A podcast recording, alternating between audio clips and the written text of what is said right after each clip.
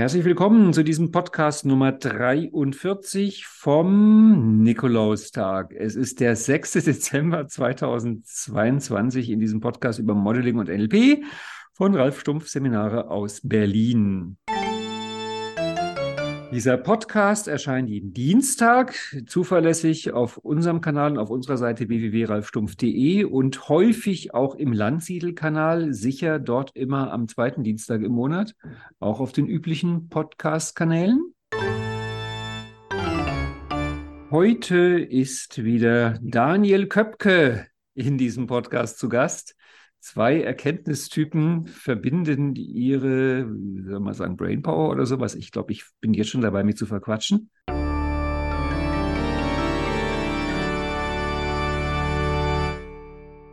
Lieber Daniel, herzlich willkommen. Ja, hallo Ralf.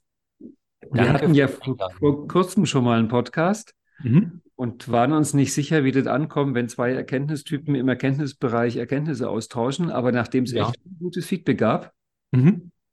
Also Feedback, was man sich einfordern musste, was nicht von alleine kam, aber wenn man dann mal gefragt hat, wie fandet ihr es, waren die meisten doch irgendwie ziemlich positiv. Genau, dann dachten wir, das machen wir jetzt einfach so lange, bis die Leute sagen Stopp.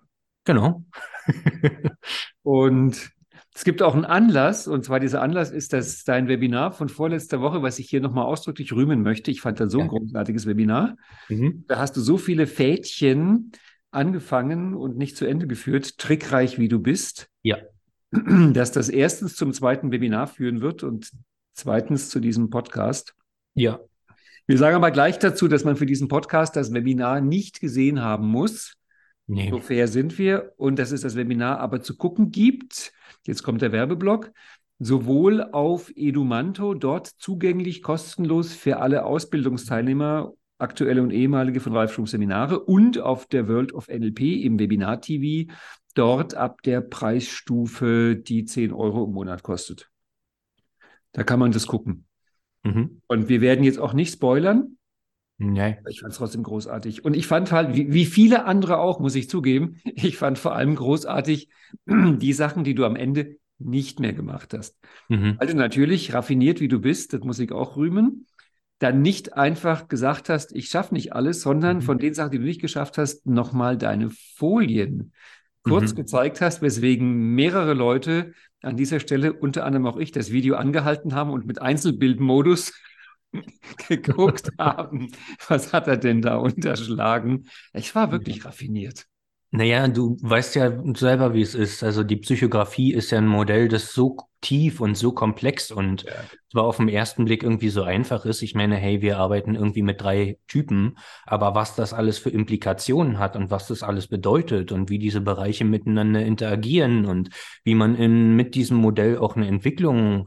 durchmachen kann, wie man äh, mit diesem Modell eine sehr coole Diagnostik fürs Coaching hat und so weiter und so fort das ist ja so ein Modell, also da kann man ja ewig drüber reden. Und deswegen war ich ja auch mit der Idee, dass wir da nochmal einen Podcast drüber machen, auf jeden Fall einverstanden, weil ich habe halt begonnen mit dem, mit der Vorbereitung des Webinars und da kam halt plopp, plopp, plopp, plopp eine Idee nach der nächsten und stand dann irgendwie am Ende da mit, mit meinen Folien, was dann am Ende irgendwie 30 Folien oder sowas waren und dachte mir, boah, und das willst du in einer Stunde erzählen, das schaffst du doch nie und habe deswegen ja auch von vornherein schon gesagt, das ist, äh, ich habe eigentlich viel zu viel vorbereitet und wahrscheinlich äh, wird sich daraus die Notwendigkeit ergeben, äh, dass man die Veranstaltung halt auf zwei oder drei Veranstaltungen aufteilt.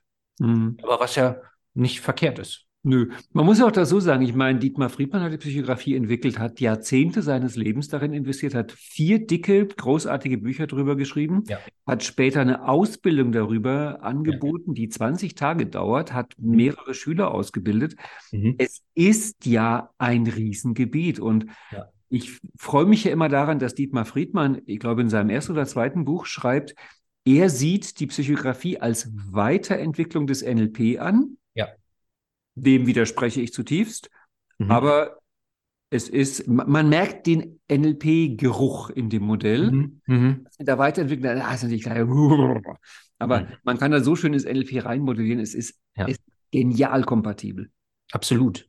Und ähm, also einer der Teilnehmer aus der Fragerunde, der, ähm, die es ja hinterher auch immer gibt, der fragte mich natürlich dann auch, ähm, ob ich irgendwo noch ein bisschen Quellenmaterial habe zu äh, Psychografie, wo ich dann sagen musste, A, ganz wenig und B, ganz viel, weil natürlich Friedmann ähm, auf der einen Seite eben diese Bücher geschrieben hat, ähm, wo ich aber allerdings auch schade finde, dass da relativ viel äh, Copy-Paste irgendwo voneinander irgendwo übernommen ist und äh, zum anderen von anderen Autoren da gar nicht so viel Material zu finden ist.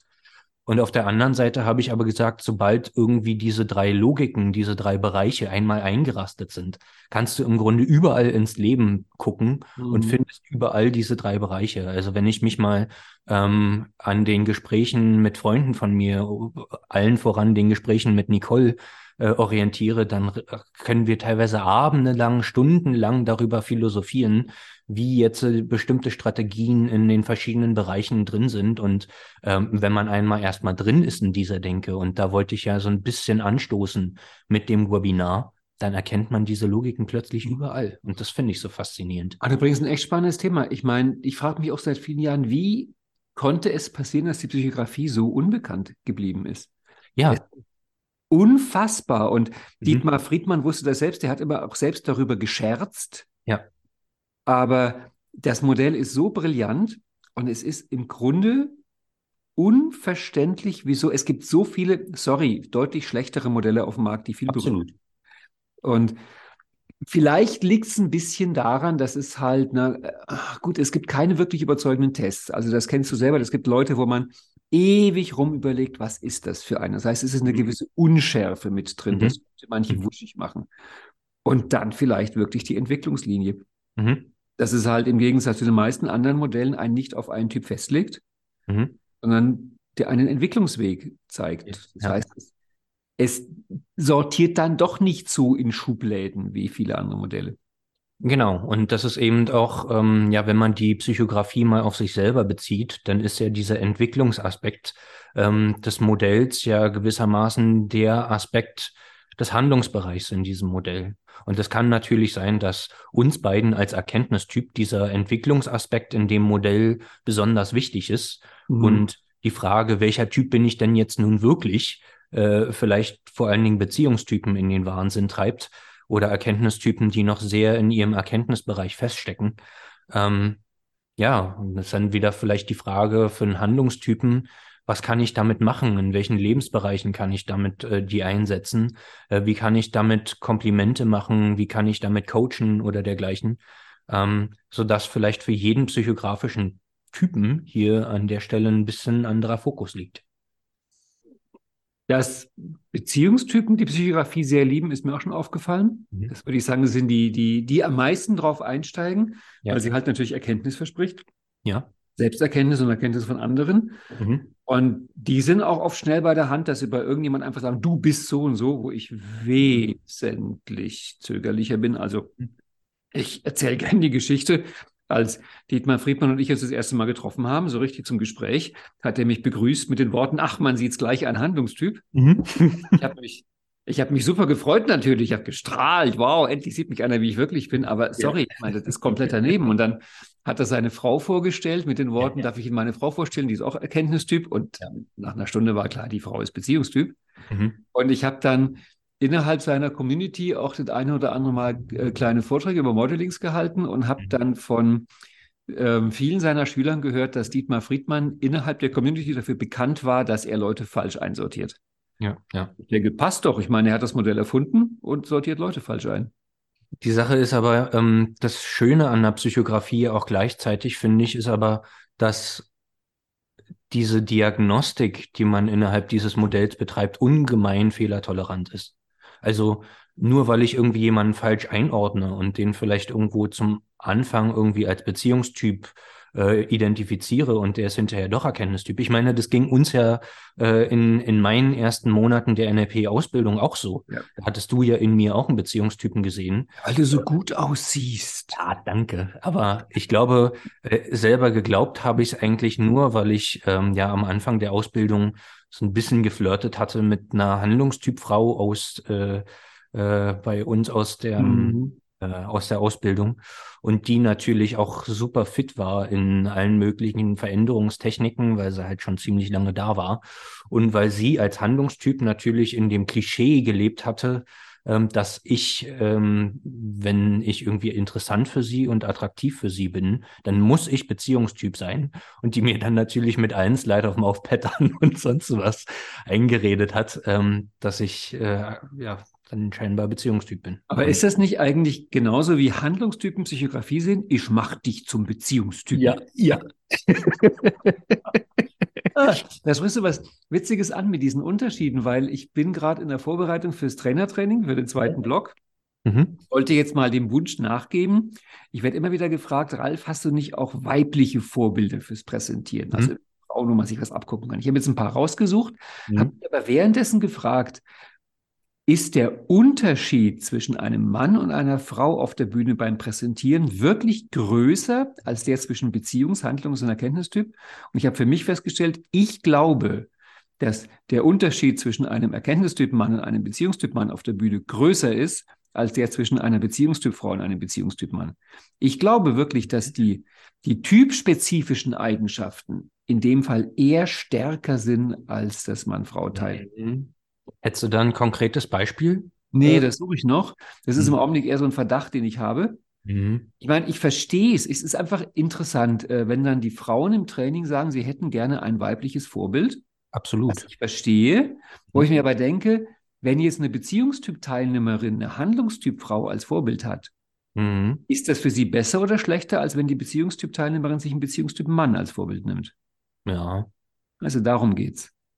Weißt du, Ralf, ich glaube, wir sind an der Stelle einfach zu grün unterwegs und äh, für uns ist Mann, Frau, divers irgendwie doch sowieso im Grunde alles das Gleiche. Ähm, Wir haben ja schon den Begriff des, des ähm, psychografischen Rassismus definiert. Ja. wenn, man, wenn man Leute disst, weil sie ein bestimmter Typ sind. Wobei ich sagen muss, wenn ich es im Practitioner Psychografie vermittle und hinterher kommt zu mir ein Beziehungstyp, ein Erkenntnistyp und ein Handlungstyp und alle beschweren sich, dass ihr persönlicher Typ am schlechtesten weggekommen wäre, mhm. dann weiß ich, ich habe es gerecht gemacht, weil jeder fühlt sich. und die immer die Frage, welcher ist jetzt der tollste Typ? Mhm. Finde ich auch so lustig. Ich meine, wir beide wissen, der Erkenntnistyp ist es, aber. Ja, aber wir sagen es nicht so laut, oder? Nee, aber ich lasse auch den Handlungs- und Beziehungstypen ihr Modell der Welt, das halt bei denen sie selber es sind. Ja. Aber nochmal äh, einen Schritt zurück, nochmal zu der Frage der Diagnostik. Wie gesagt, ich mhm. finde, das ist auch gar nicht so schlimm, äh, jemanden psychografisch falsch einzusortieren, weil meine Erfahrung mit dem Modell ist, ähm, bei halbwegs entwickelten Typen, also bei Menschen, die eben ohnehin schon alle drei Bereiche einigermaßen in ihr Leben integriert haben. Und Teilnehmer aus der Ausbildung sind normalerweise mhm. solche Menschen.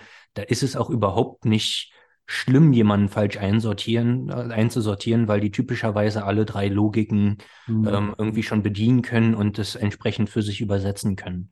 Schwierig wird's meiner Meinung nach ich muss dich unterbrechen, ich muss Einspruch erheben, weil du jetzt voll klischeemäßig in der Erkenntnislogik bist. Jemand richtig einsortieren, jemand falsch ja. einsortieren. Daniel, das ist Erkenntnislogik. du hattest eine Teilnehmerin kennengelernt, die hat dich einfach zum Beziehungstypen gemacht und damals ja, das stimmt. Das stimmt. Also es ist ja was, was uns beiden ja auch immer wieder auffällt. Das ganze mhm. Modell ist durchtränkt von Erkenntnislogik. Absolut. Bin ich denn wirklich? Und vielleicht gibt es das gar nicht. Ja, ich meine nur, äh, wenn ich aber äh, sozusagen formulieren wir es mal Beziehungslogik, wenn ich einen Teilnehmer anders einschätze, als er sich selber einschätzt. Das hast du jetzt schön gesagt, ja. Dann, ähm, dann kann es natürlich irgendwo, äh, irgendwo sein, dass ich irgendwo eine falsche Coaching-Intervention aussuche oder dem ein Kompliment mache, was aber irgendwie als Beleidigung ankommt. Nur mhm. ähm, das das kann man dann doch sofort korrigieren, indem man das, was man probiert hat, nochmal übersetzt in den anderen Bereich, beziehungsweise ähm, bei den Typen, bei denen es meiner Erfahrung nach wirklich richtig ist, in deren Logik zu formulieren. Das sind oft so eine wandelnde Klischees, dass auf den ersten Blick erkennbar ist, äh, das ist irgendwie Erkenntnis, Handlungs, Beziehungstyp. Ähm, und von daher ist es für mich überhaupt gar kein Problem. Spannend wäre jetzt damals, als du dich noch als Beziehungstyp selbst definiert hast. Mhm. Hättest du dich damals darüber gefreut, wenn ich dir gesagt hätte, wie schlau du bist? Vielleicht am ehesten noch. Das ist ja auch die Frage, ob quasi, wenn man sich selbst falsch einsortiert, ja. man dann auch quasi auf die anderen Komplimente anspringt. Hm. Also bei mir war das halt so, ähm, dass ich, also ein Kriterium, woran ich das zum Beispiel damals festgemacht hatte, mhm. war mal so eine Übung, so eine Komplimente-Runde, wo wir eben mal ausprobiert haben, ähm, was für verschiedene Komplimente kann man dir denn machen und einfach mal so rausgerotzt. Und äh, das Teilnehmen, das Kompliment, was halt von einer Teilnehmerin am meisten eingerastet ist, war, dass sie den Eindruck hat, ich sei vielseitig interessiert. Mhm. Irgendwie habe ich das interpretiert oder habe ich das zugeordnet mhm. dem Erkenntnisbereich. Heute würde ich aber sagen, dass das eben ein Stück weit eine, eine Beobachtung oder die Implikation, die ich unbewusst für mich ergänzt habe, ähm, ist, war sowas wie, naja, dass ich vielseitig interessiert bin, zeigt, dass ich ziemlich viel Arbeit investiere in mhm. Weiterbildung und so weiter und so fort. Ähm, das konnte ich damals noch nicht so sauber trennen. Und ich meine, die besten Komplimente, die Menschen halt meiner Meinung nach auch machen können, ist eben, wenn man eine Beobachtung im Persönlichkeitsbereich mhm. macht und die verknüpft mit einer Interpretation im Entwicklungsbereich. Ja. Also das Paradebeispiel war mal ein Teilnehmer bei Chris Mulzer, wo wir dann am Abschluss einer Übung auch so eine mhm. Komplimente-Runde ge gemacht haben. Und der war ein wandelndes äh, Erkenntnistyp-Klischee. Der hat extrem behäbig, äh, super theoretische, konstruierte Fragen und so weiter und so fort gestellt. Und ich habe dann hinterher zu ihm gesagt, du, weißt du, ich glaube, jemand, der so kluge Fragen stellt wie du, der wird es mal weit im Leben bringen. Und das ist eingerastet und der ist dahin geschmolzen. Du kennst mein Lieblingskompliment, ne? das war mal ein Kurs, da waren zwei extrem gut aussehende Beziehungstyp-Männer, also wirklich beide so wie aus der Modezeitschrift entsprungen. Mhm. Und ich habe mitbekommen, wie dann der eine den anderen morgens begrüßte mit den Worten, boah, bist du heute intelligent angezogen. Ja. Ja. Ey, mich hat es beinahe hingelegt.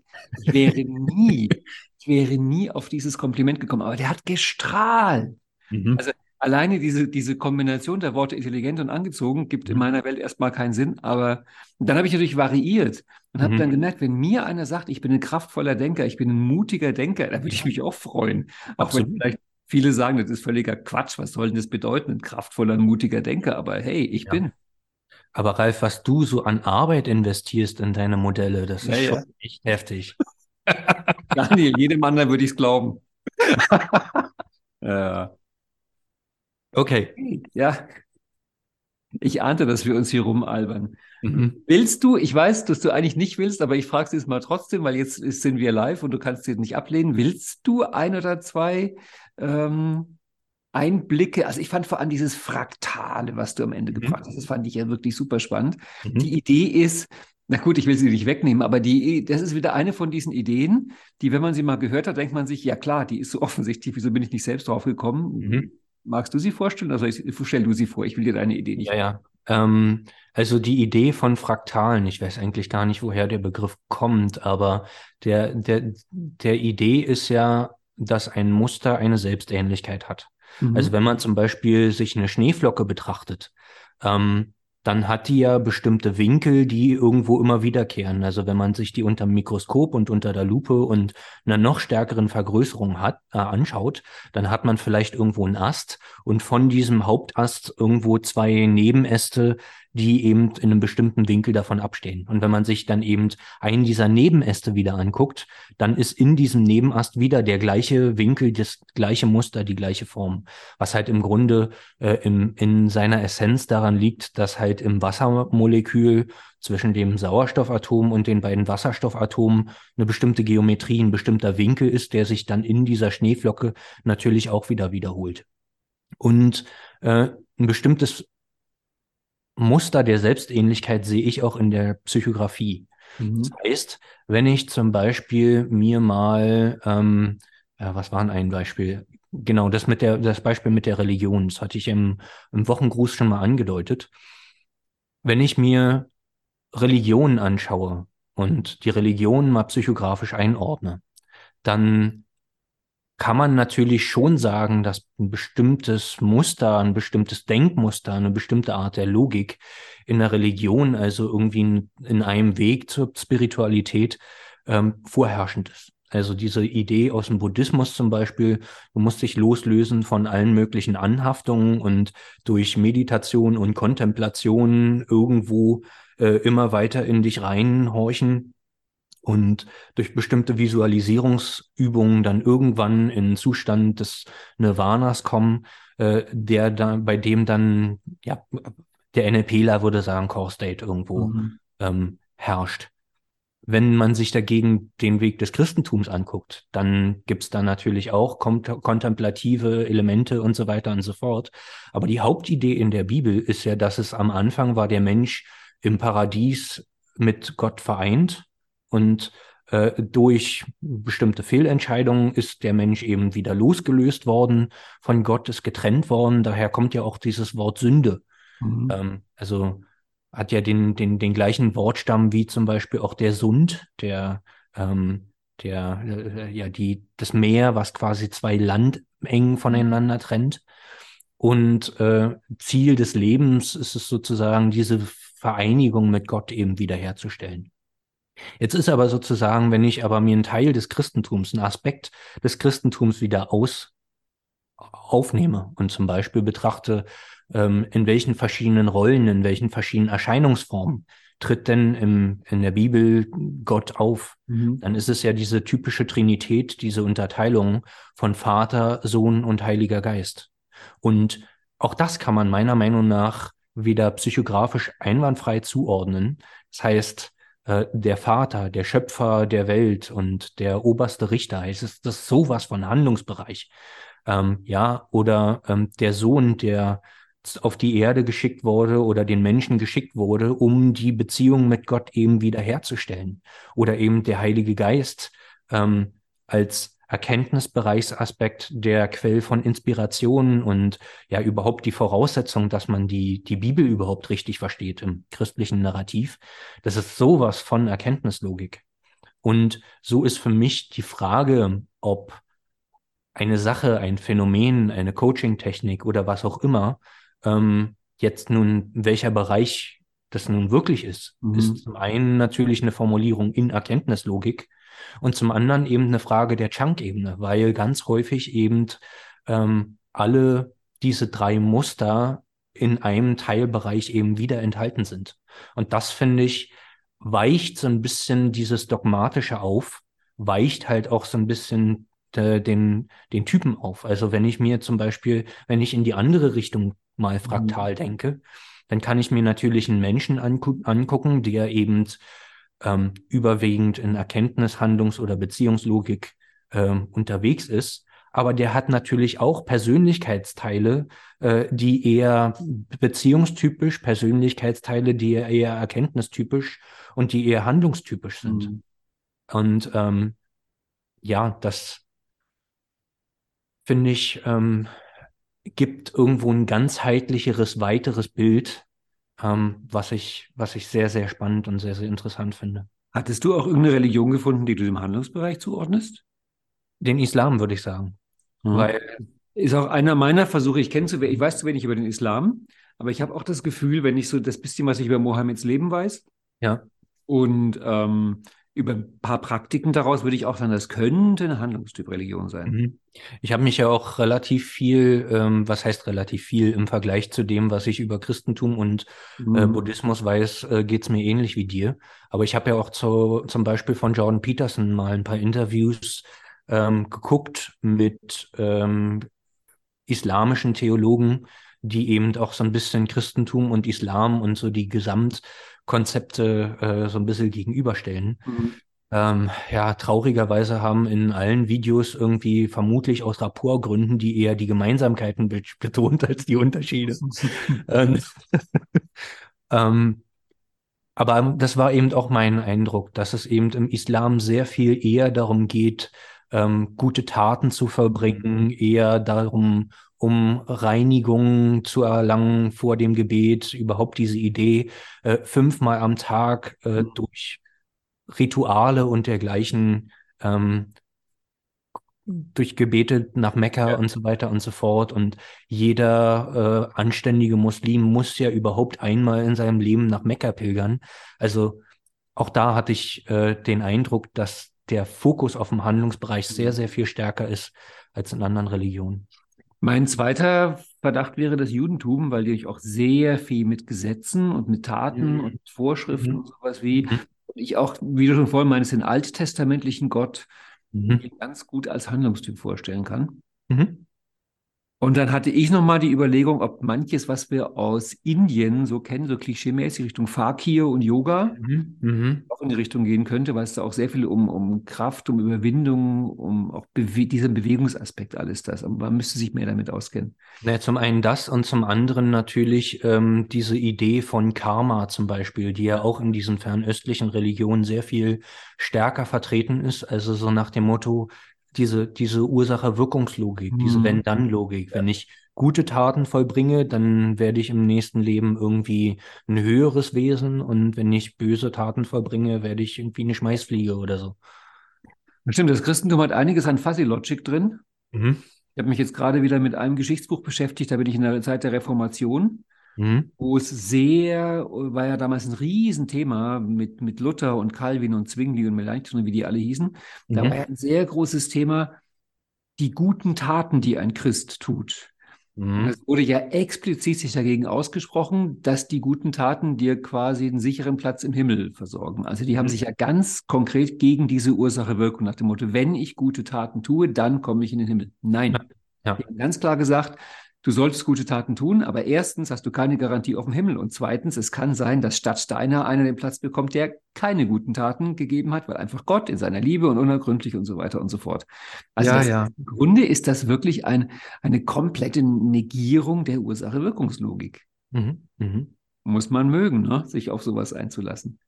Ich hatte mit Dietmar Friedmann auch darüber ein spannendes Gespräch. Wir waren uns beide darüber einig, dass das Christentum eine absolute Beziehungsbereichsreligion ist. Mhm. Dadurch war für mich glasklar, äh, Christus war Beziehungstyp, während mhm. er meinte, äh, nö, erkennt, äh, Handlungstyp. Also er war immer der Idee, der, der, Meinung, dass wenn, also nehmen wir mal die historische Figur Jesus Christus, mhm. mhm. wenn der eine, eine Lehre entwickelt, die so offensichtlich im Beziehungsbereich ist, war für Dietmar Friedmann klar, dann muss das dessen Entwicklungsbereich gewesen sein. Seine mhm. Begründung war, weil das ist dem wichtig. Mhm. Mhm. Ich dachte, ja, nee. Also mhm. ich glaube, dass wenn einer Großes in die Welt bringt, dann im Persönlichkeitsbereich. Mhm.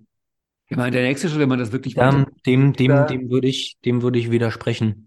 Also ähm, dir oder, oder Dietmar Friedmann? Dir. Ähm, ich glaube nämlich, ähm, das war auch eine der Kernideen, die die ähm, die ich in dem Webinar versucht halt rüberzubringen. Ich habe ja auch drei, äh, drei neue Bezeichnungen mhm. für den Persönlichkeitsentwicklungs- und Zielbereich eingebracht. Und das war ja zum einen das Talent, mhm. also quasi schön von der Formulierung Talent finde ich halt, dass ähm, ich damit ausdrücken will, ein Erkenntnistyp, nur weil er Erkenntnistyp ist, heißt es nicht sofort, dass der kognitiv brillant unterwegs ist mhm. und äh, äh, unglaublich gut visualisieren kann. Also ein gewisses Maß an Übung in dem Persönlichkeitsbereich brauchst du natürlich auch. Mhm.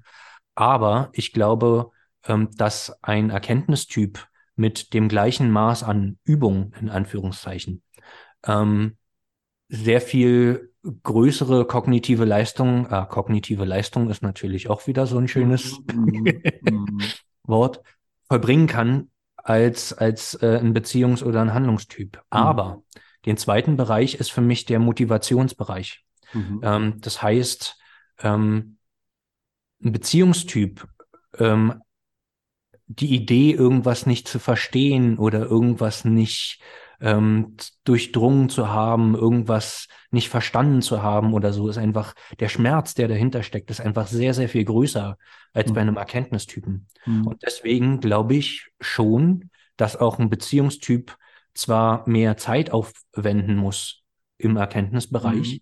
aber dass eben dadurch, dass es ihn für, ein, für ihn einfach sehr viel anziehender, sehr viel motivierender ist, es ihm auch sehr viel leichter fällt, in dem entsprechenden Bereich mhm äh, Zeit zu verbringen, vorausgesetzt natürlich, man lebt, äh, legt entsprechende Ängste in seinem mhm. Entwicklungsbereich ab. äh, was man mit entsprechend NLP-Coaching und so weiter und so fort ja äh, durchaus langfristig gut hinbekommt.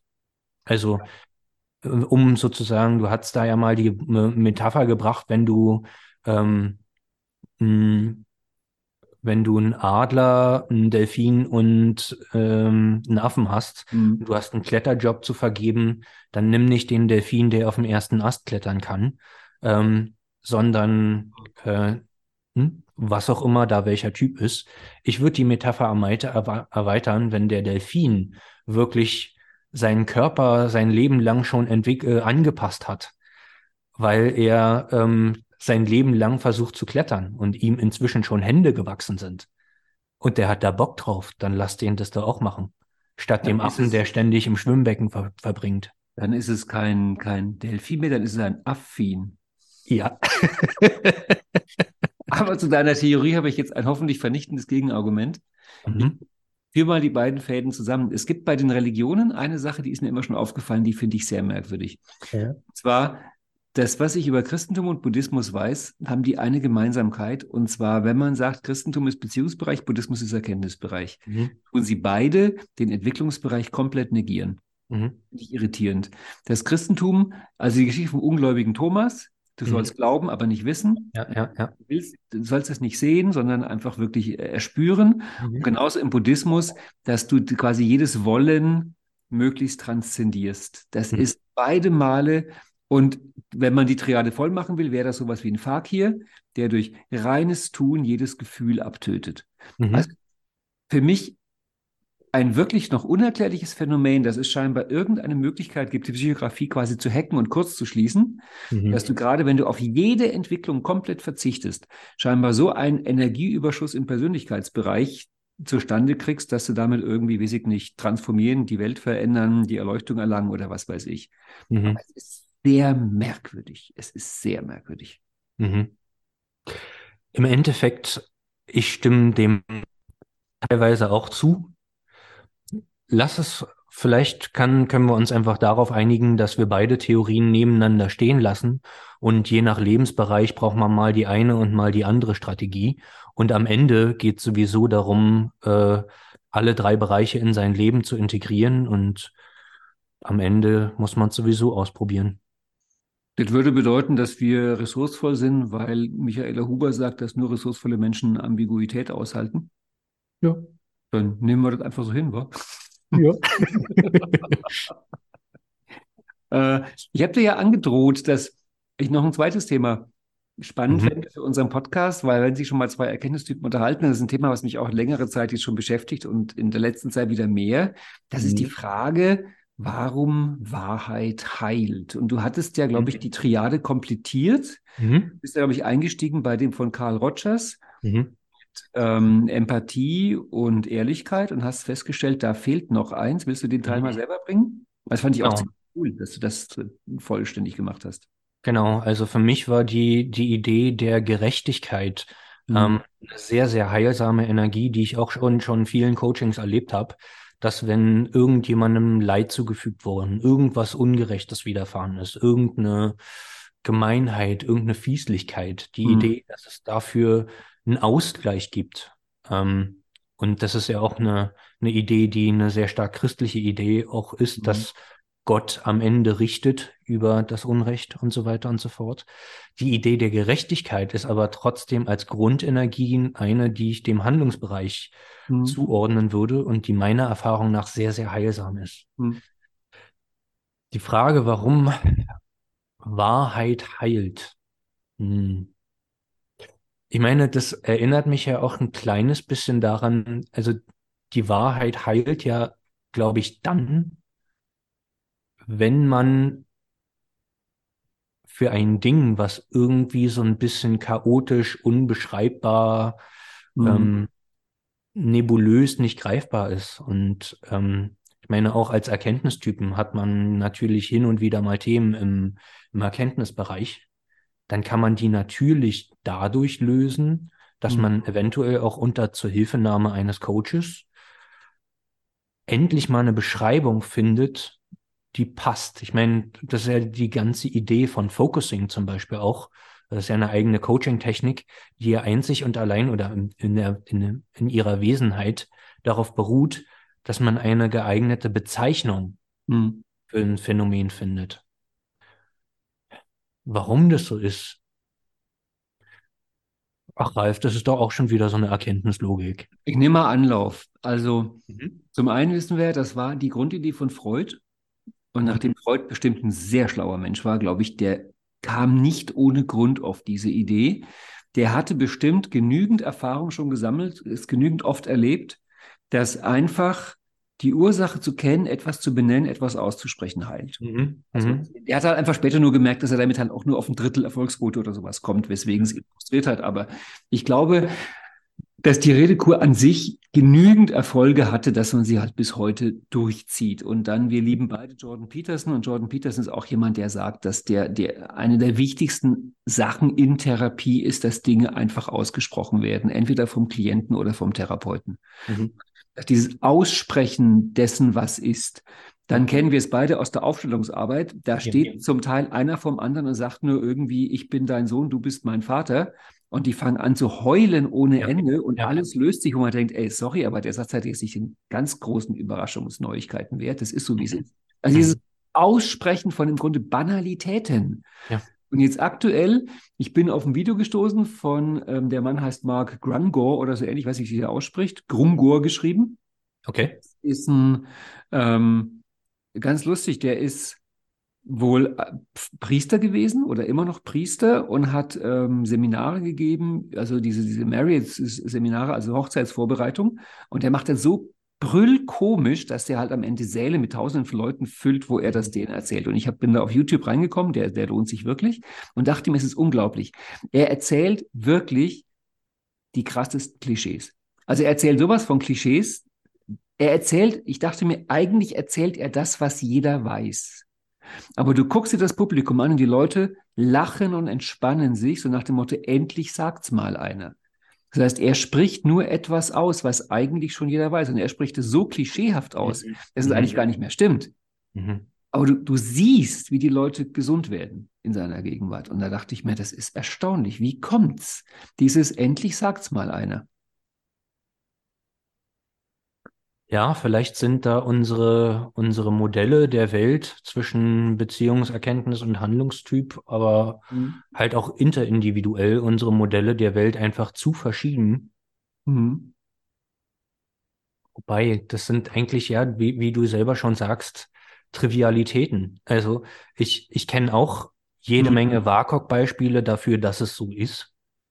Und also hallo überhaupt erstmal im Coaching auf so eine Idee zu kommen. Mhm. Also ich kenne es, weil ich eben äh, solche Sachen in der Coaching-Ausbildung auch gelernt habe. Ähm, aber auf die Idee zu kommen, äh, in einer Aufstellung zu seinem Coachie zu sagen, mhm. sag mal, ich bin dein Sohn und du bist mein Vater. Mhm dieses wieder gerade Rücken der Rollen mhm. quasi einfach nur im inneren Bild und diese Vermischung und Verschmierung, die es da vielleicht mal gegeben hat. Du hast was sehr Spannendes gesagt. Vielleicht finden, vielleicht können wir es wirklich knacken. Möglicherweise schrauben wir an der falschen Stelle.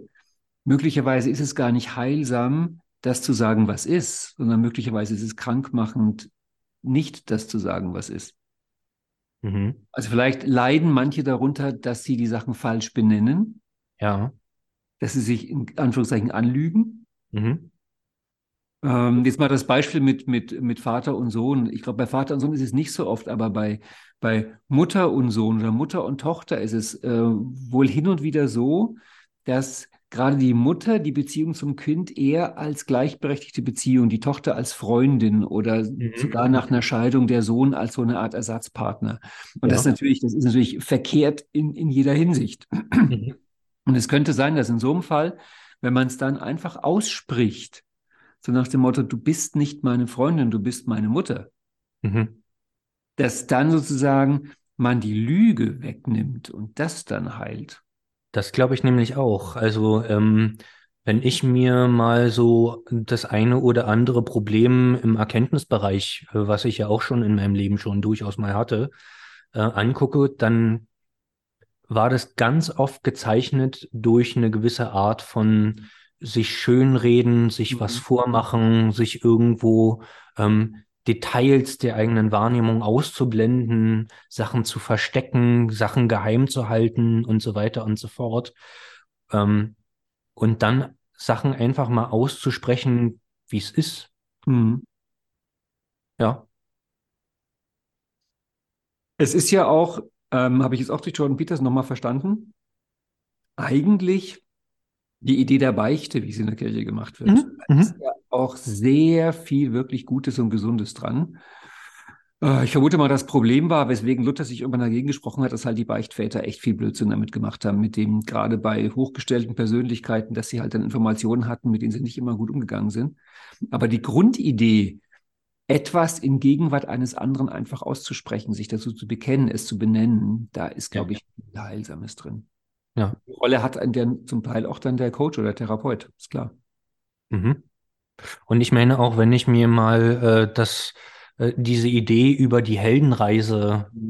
mal anschaue, dann gibt es da ja auch zwei Punkte, wo das, glaube ich, eine ganz große Rolle spielt. Zum einen eben äh, sozusagen beim Ruf ins Abenteuer, wo, wo der Held quasi durch äh, klischeehaft vertreten durch irgendeine Art von Herold mhm. ähm, klar gemacht bekommt, nee, nee, so schön wie die Welt ist, äh, in der du lebst, so ist sie eigentlich gar nicht. Ähm, und eben die zweite Stelle, wo es eben wieder zurück die Veränderung wieder integriert wird ähm, in den Alltag des Helden, wo es normalerweise ja irgendeine Art von Beweis vor Publikum gibt am Ende des Films, wo ähm, der Held dann doch nochmal vor eine kleine Herausforderung mhm. gestellt wird und dann doch beweist, äh, dass er sich verändert hat. Und auch Dinge nochmal ausspricht. Ne? Ich ja. meine, so, die meisten Filme sind ziemliche Quatsche-Sachen, selbst wenn es Stummfilme sind. Also es ja. wird, wird geredet, geredet, geredet. Ich überlege gerade, ähm, aber das ist ja fast mal eine Frage für einen extra Podcast, ob diese ganze, diese Art von Erkenntnistypheilung eigentlich auch funktionieren würde nonverbal. Weil es ist natürlich immer ein Sprechakt. Ja. Naja, gut, nachdem ähm, die Botschaft der Kommunikation ja der Empfänger bestimmt mhm. und man, ähm, na klar, also wenn das Kind irgendwie Mist baut und einen bösen Blick vom mhm. Elternteil erntet und dieser böse Blick halt genau sagt, ich habe genau gesehen, was du gemacht hast, mhm. funktioniert dieser Mechanismus natürlich auch nonverbal. Das stimmt. Im Sinne von, ich sehe dich, ich sehe es. Mhm. Das würde dann ganz gut hinkommen. Du weißt ja, dass ich eh der Meinung bin, dass im Augenblick wir gut darin, darin beraten sind, die heilenden Kräfte des Erkenntnisbereichs wieder ein bisschen höher zu setzen. Ja. Ich bin ja, ich bin ja der Meinung, dass es auch in dieser äh, Psycho-ESO-Coaching-Therapie-Szene Modetrends gibt. Mhm dass wir jetzt halt momentan in, ich schätze mal schon über den Höhepunkt hinweg sind in einem ganz starken Trend für den Beziehungsbereich. Also ich setze den Anfang an in den 70er Jahren mhm. und Entschuldigung, ähm, zu vermuten wäre dann, dass, dass danach der Erkenntnisbereich wieder neu kommt. Mhm. benannt werden. Das Märchen dazu ist dann des Kaisers neue Kleider. Ja, erzähl mal, wie du es meinst. Naja, das, äh, in des Kaisers neue Kleider tut ja der, der kleine Junge einfach mal sagen, der Kaiser ist nackt. Mhm. Er spricht das aus, was eigentlich alle sehen, aber ja. was keiner sich traut zu sagen. Und er ja. sagt es dann einfach so, wie es ist. Und plötzlich fangen mhm. alle an zu lachen und es ist geheilt. Ja. Natürlich fragt man sich jetzt sofort, wie ist das entsprechende Beziehungsbereich und Handlungsbereich Märchen. Aber Dietmar Friedmann tut in seinem Psychografiebuch hinten Märchen einsortieren. Mhm. Aber ich konnte dieser Einsortierung nie wirklich hundertprozentig folgen. Ich habe es ehrlich gesagt auch nie verstanden und habe es mir dementsprechend auch nicht gemerkt. Aber die Idee ist schon ist irgendwie ganz schön so, ähm, wie soll ich sagen, Masterplots, also auch archetypische Geschichten. Mhm.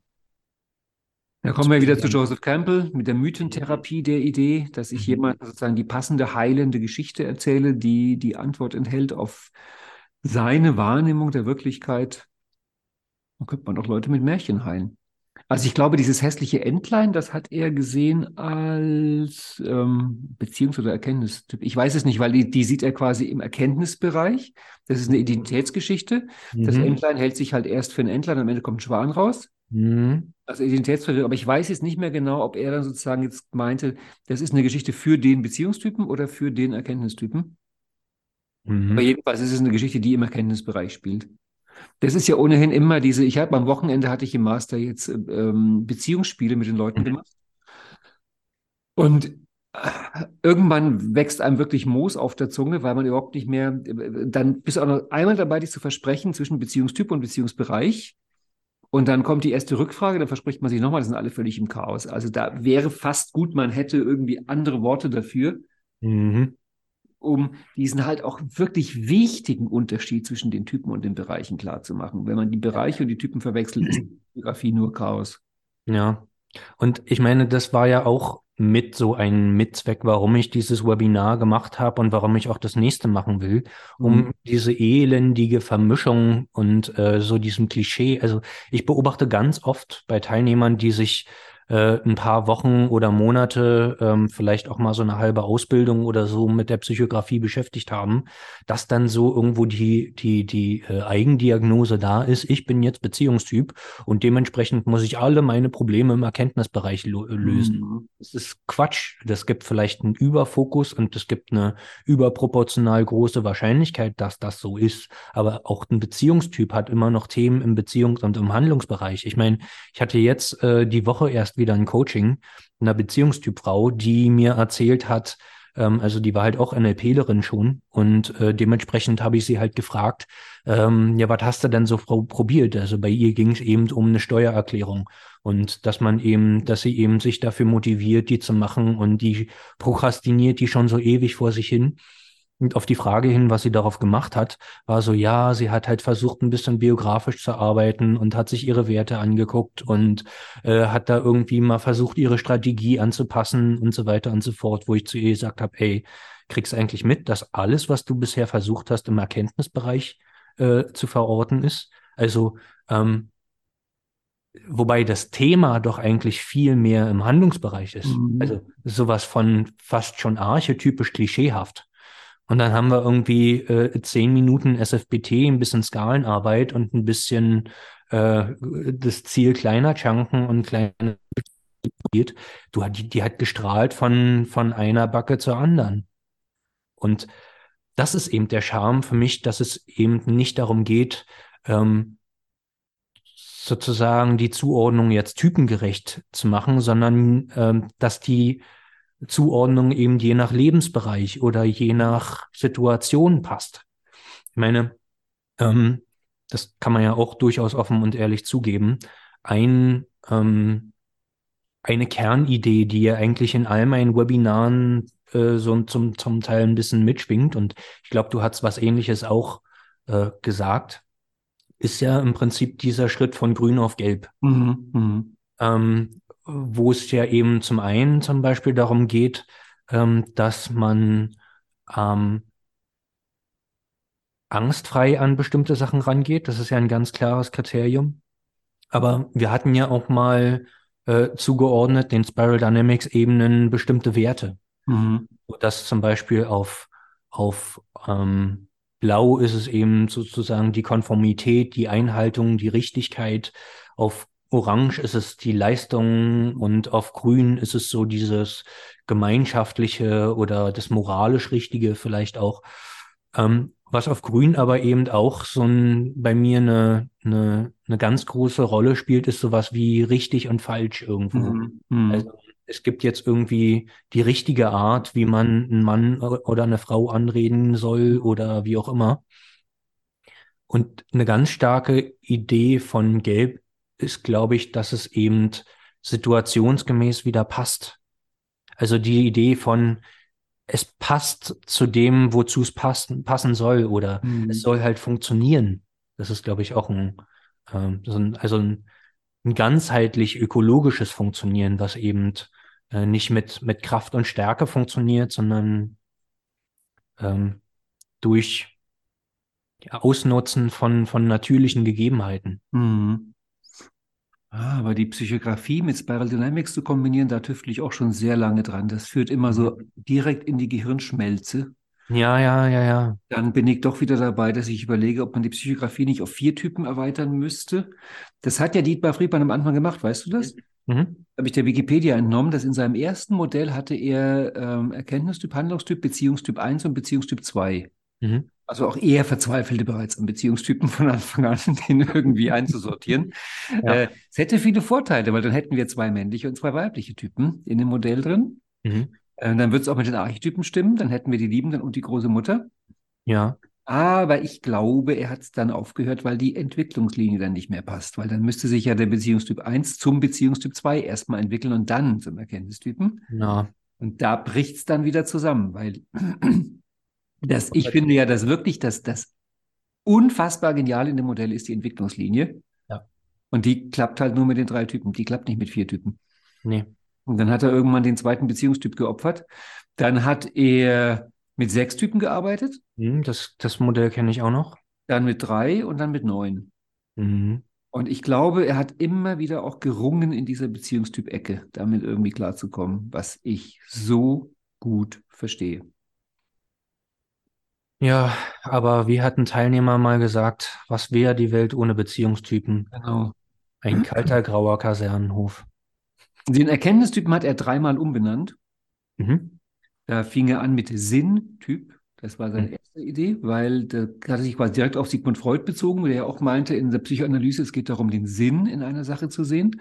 Mhm. Dann hat er aber gemerkt, alle wollten Sinntyp sein, weil das klingt so großartig. Dann hat er ihn Erkenntnistyp genannt, was ich nach wie vor die beste Idee finde.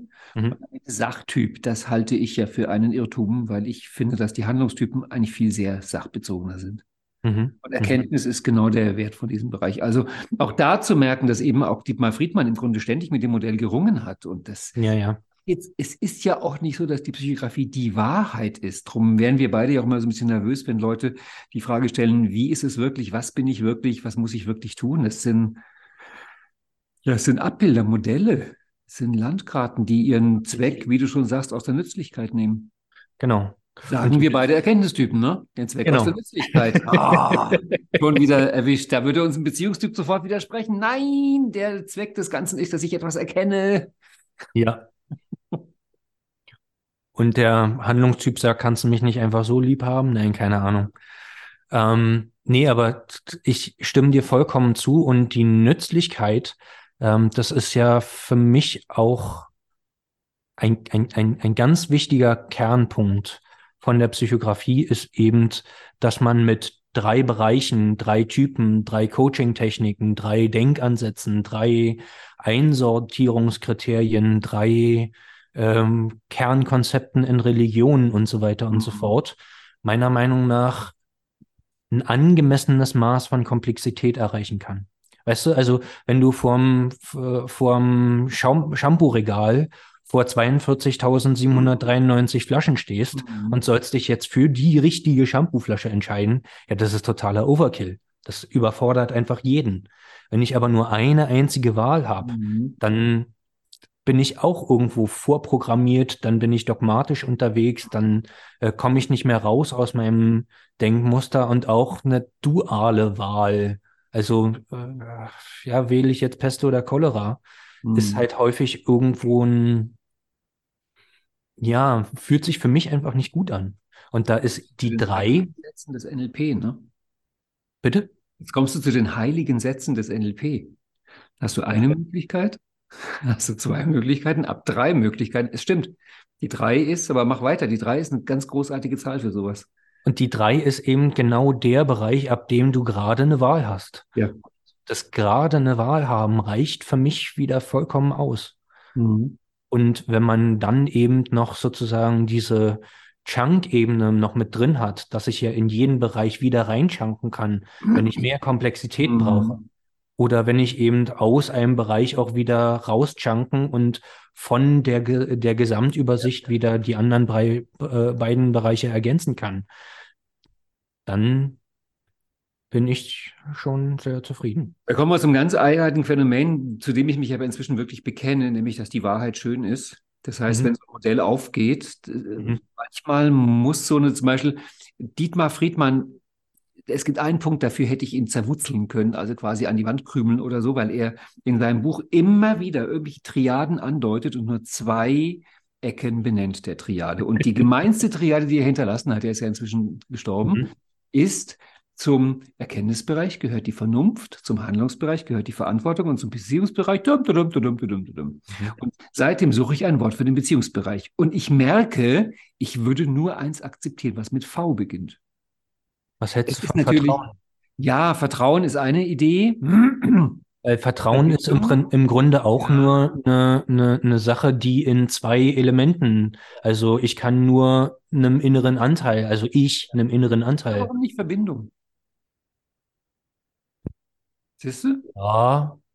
Was ich damit nur sagen wollte, ist, wenn du jetzt kämpfst mit Achtsamkeit oder so weiter, würde ich sagen, nehme, nehme ich nicht, weil es kein V hat. Mhm. Es ist eigentlich albern zu sagen, aber wenn es anfängt mit Vernunft, Vernunft, Vertrauen, da muss jetzt Ver, irgendwas mit Ver muss kommen. Und es ist so. Du hast das Vertrauen ja selber mit übernommen. Ja, oder die Verbindung. Ähm, und inzwischen glaube ich sogar, dass da sogar ein Stück Wahrheit drin ist. Also ich glaube, dass die, wenn es aufgeht, das ist so die Lust des Mathematikers an der Formel, wenn du am Ende irgendeine klare, einfache Formel da stehen hast, da weißt du, das, das stimmt jetzt, das sieht gut aus. Mhm. Mhm. Gut, es gibt auch die Gegenbeispiele, aber trotzdem ist irgendwas dran, dass Wahrheit, das wahre, Schöne und Gute dann manchmal zusammenfällt in einem Punkt. Ja. Mensch, das war sozusagen die Einleitung zu deinem nächsten Webinar. Wann kommt es denn? Januar, Februar wahrscheinlich, oder? Wahrscheinlich eher Februar. Also wenn ich mal in unsere Planung reingucke, dann ähm, ist, haben wir da ja irgendwo eher Ende Januar, Anfang Februar die nächsten genau. Veranstaltungen. Genau, genau weil wir ja beschlossen haben, dass wir eine Winter-Weihnachtspause machen im Studio Jablonski, im Webinar-Team. Genau ähm, bis nach dem Erlebniswochenende. Genau. Das, das heißt, wollte ich. Im Januar geht es weiter. Mhm. Und dann, das heißt, dein nächstes wird dann gleich das sozusagen ähm, Psychografie 2 werden. Genau, genau. Finde ich eine ziemlich coole Idee. Und wie gesagt, bis dahin gibt es das ja auf Edumanto und auf der World of NLP. Genau. Und wir, wir haben es auch auf Edumanto dem Psychografiekurs hinzugefügt, als glaube ich jetzt mhm. fünftes oder sechstes Webinar, weil ja. es halt mal ein spannende, tiefergehende Erkenntnisse dem Ganzen hinzufügt. Lebenspraktische ähm, und schöne Erkenntnisse. Lebenspraktisch berührende. Stimmt. Erkenntnisse. Und schöne. Und berührend. Verbindende. Am Ende kann man Nein, doch, Oh vielleicht auch den drei Bereichen hinzufügen. Sag mal, warum denn nicht? Guck mal, Nein ist Handlungsbereich, das weiß man. Ja. Doch ist das Ja aus dem Beziehungsbereich. Und Oh ist das erkenntnisreiche Staunen aus dem Erkenntnisbereich. Von daher haben wir jetzt eine, eine neue Triade. Nein, doch, Oh. Ja, ich liebe diese Albernheiten. Also, ähm, weiß nicht, ob du dich da noch dran erinnerst. Wir hatten doch auch mal, ich glaube, intern in unserer kleinen Gruppe mhm. Zahlen psychografisch ja, zugeordnet. Ja, ja, das war so cool. Das waren, das waren, glaube ich, die 24, die 25 und die 27. Ja. Willst du aufdecken, welche Zahl welcher ist? Ah, wollen wir es wirklich oder lassen wir es offen bis zum nächsten Mal? Es ging ja auch um Zahlenmengen und sowas wie. Also mein ich, ich habe die Idee ja aufgebracht über die Primzahlen. Mhm. Da waren sich alle sofort einig, Primzahlen können nur sagen wir es, mhm. Erkenntnistyp sein. Weil Warum? nur durch sich selbst teilbar, also irgendwie ja. überhaupt nichts anderem kompatibel, total selbstbezogen. Ja. Ne? Und so ging es dann halt weiter in bestimmte, in bestimmte Zahlenmengen rein. Ne? Also was mhm. sind die, es gibt dann diese, diese, glaube ich, höchst teilbaren Zahlen heißt die. Das mhm. sind immer die, die viel ja. teilbarer sind als die davor und danach. Genau, und ich glaube, die nennt man sogar perfekte Zahlen oder so, wenn man irgendwie ja. Ich glaube, jetzt wird es ein bisschen abgefallen. Wir sollten möglicherweise doch irgendwie. Naja, wieso? Das wäre doch der Beziehungstyp dann. Das wäre. Ja. Ähm, die 24, die ist halt mit allem Möglichen teilbar. Genau, genau. Und für mich waren dann die Zehnerpotenzen war ein Handlungstyp, weil die gehen in großen Schritten nach oben und schaffen erstmal Ordnung. Beziehungsweise Fünferpotenz in dem genau, Fall. Ordnen das gesamte Zahlensystem, duft, duft, duft. Ja. Einmal schnell durch. schön. Ja. Man kann echt viel Zeug dazu ordnen. Ja.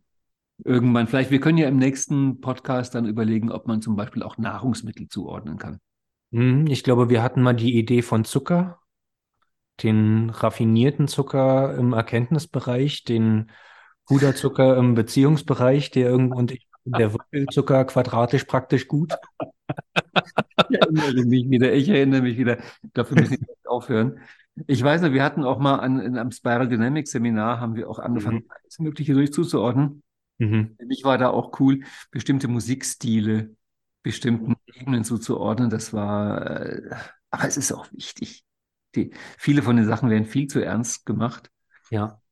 Aber ähm, ich finde, sowas ist eine schöne Fingerübung. Sowas ist, das macht gute Laune. Man übt das äh, entsprechende Muster und so weiter und so fort. Ja. Ähm, und ja. Wobei es natürlich wirklich jetzt auch wieder Erkenntnistyp Humor ist. Ganz viele Comedians sind ja auch Erkenntnistyp. Also diese mhm. Sprachspielereien ist ja so schon aufgefallen. Die Handlungstyp Humor ist eher einer rutscht auf der Bananenschale aus. Ja. Also da wird was getan. Mhm. So kann man sich das angucken. Daniel, wir hören jetzt auf. Ja. Wir haben schon über eine Stunde.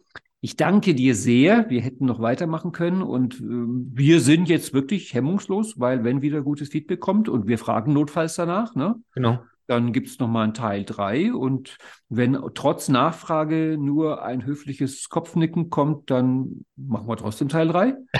Das ist der Vorteil, wenn man Erkenntnistyp ist. Man muss ja nicht so ja. viel aufgeben. Ja. ja. Vielleicht machen wir vom Feedback abhängig, wie viel Zeit vergeht, bis Teil 3 kommt. Genau. Ich danke dir sehr. Ich danke dir. Und bis zum nächsten Mal. Tschüss.